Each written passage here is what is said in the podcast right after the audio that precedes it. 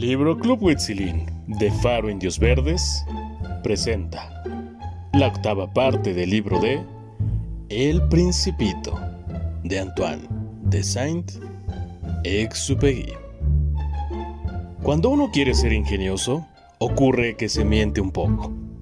No he sido muy honesto cuando hablé de los faroleros. Corro el riesgo de dar una falsa idea de... Mm, nuestro planeta, a quien no lo conoce. Los hombres ocupan muy poco lugar en la Tierra.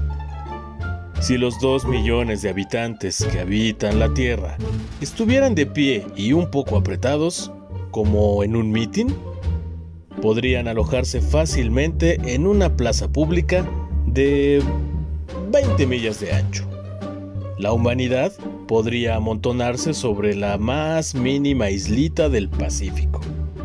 Las personas mayores sin duda no lo creerán.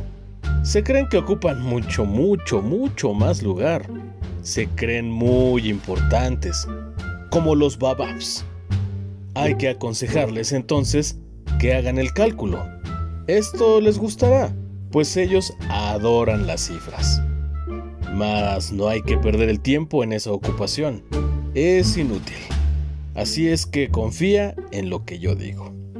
Una vez en la Tierra, el principito quedó sorprendido al no encontrar a nadie.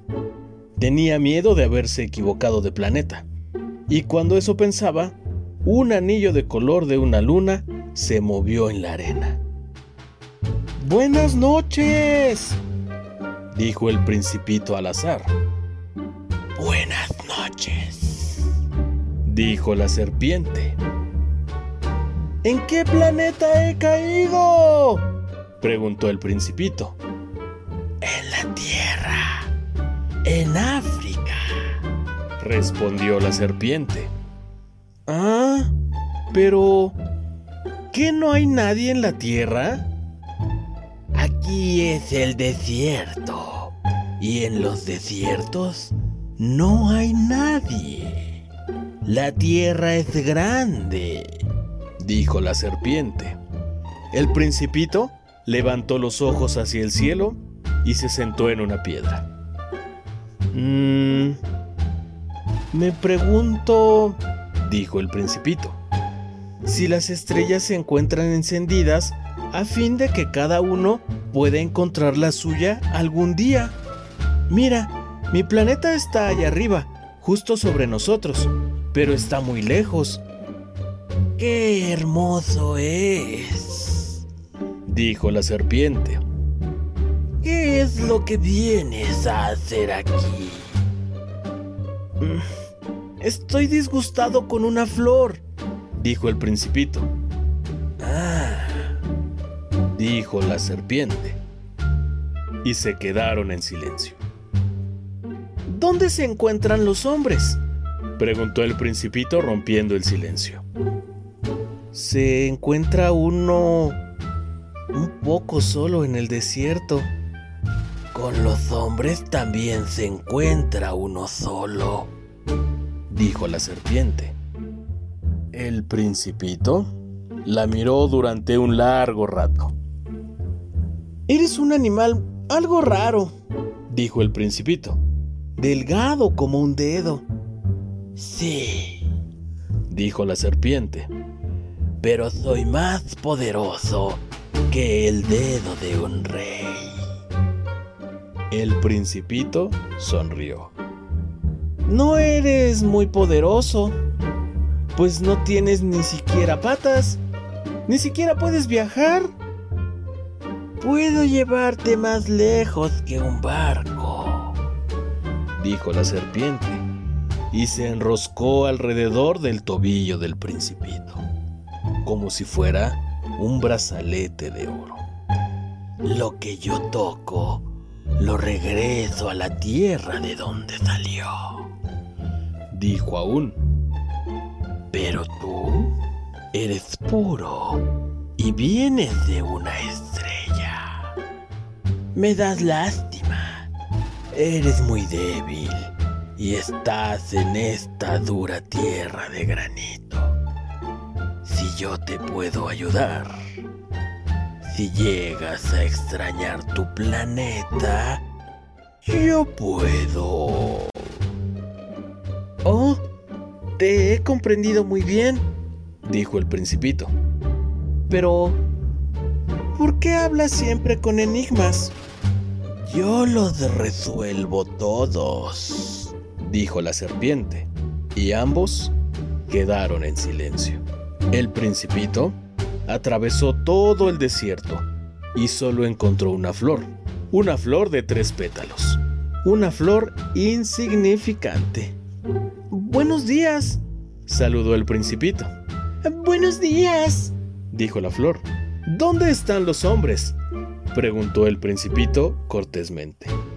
Un día la flor había visto pasar una caravana. ¿Los hombres? Eh, yo creo que no existen más de seis o siete. Yo los vi hace años, pero nunca se sabe dónde se puede encontrarlos. El viento los lleva, pues no tienen raíces, y eso les molesta. Adiós, dijo el principito. Adiós, dijo la flor. El principito ascendió a lo alto de una montaña. Las únicas montañas que él conocía eran los tres volcanes que le llegaban a las rodillas y usaban el volcán apagado como taburete. Desde una montaña alta como esta, veré de un golpe todo el planeta y todos los hombres. Pero él no vio otra cosa que agujas y rocas bien afiladas. ¡Buenos días! dijo al azar. ¡Buenos días! ¡Días! ¡Días! ¡Días! ¡Días! Respondió el eco. ¿Quién eres? dijo el principito. ¿Quién eres? Eres, eres, eres. respondió el eco. Sed, amigos míos, estoy solo, dijo el principito. Estoy solo, holo, holo, holo, respondió el eco. ¡Qué planeta más raro! pensó entonces. Es todo seco, puntiagudo y salado. Y los hombres no tienen imaginación alguna. No es cierto, harto, harto, harto, harto. pues repiten todo lo que uno dice. En mi casa tenía una flor y era siempre la primera en hablar. Pero llegó el momento en que el principito, habiendo caminado mucho tiempo a través de las arenas, rocas y nieve, encontró al fin una ruta. Y todas las rutas van hacia lugares habitados por los hombres. Buenos días, dijo. Era un jardín florido de rosas. ¡Ah! ¡Buenos días! dijeron las rosas. El principito las observó. Todas eran muy parecidas a su flor. ¿Quiénes son ustedes? les preguntó el principito estupefacto. ¡Ah! ¡Somos las rosas! dijeron las rosas. ¡Ah! dijo el principito. Se sintió muy desgraciado, pues su flor le había dicho que era la única de su especie en todo el universo. Y ahora veía que había cinco mil, todas semejantes, en un solo jardín. Se sentiría muy mal si viera esto. Tosería enormemente y aparentaría morir para no sentirse ridícula. Pues de lo contrario, para humillarme a mí también, sería capaz de dejarse morir. Luego pensó, me creía muy rico con una flor única y solo poseo una rosa común y corriente. Solo tengo una rosa y mis tres volcanes que me llegan a las rodillas, uno de los cuales está apagado para siempre. Realmente no soy un gran príncipe. Y tirándose sobre la hierba, lloró. Y hasta aquí llega la octava parte del libro de El Principito, de Antoine de Saint-Exupéry. Hasta la próxima.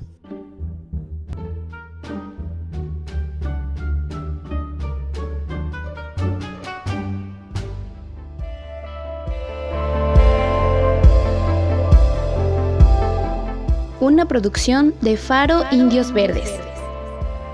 Síguenos en nuestras redes sociales en Facebook e Instagram como Faro Indios Verdes, Twitter arroba Faro Indios Verde.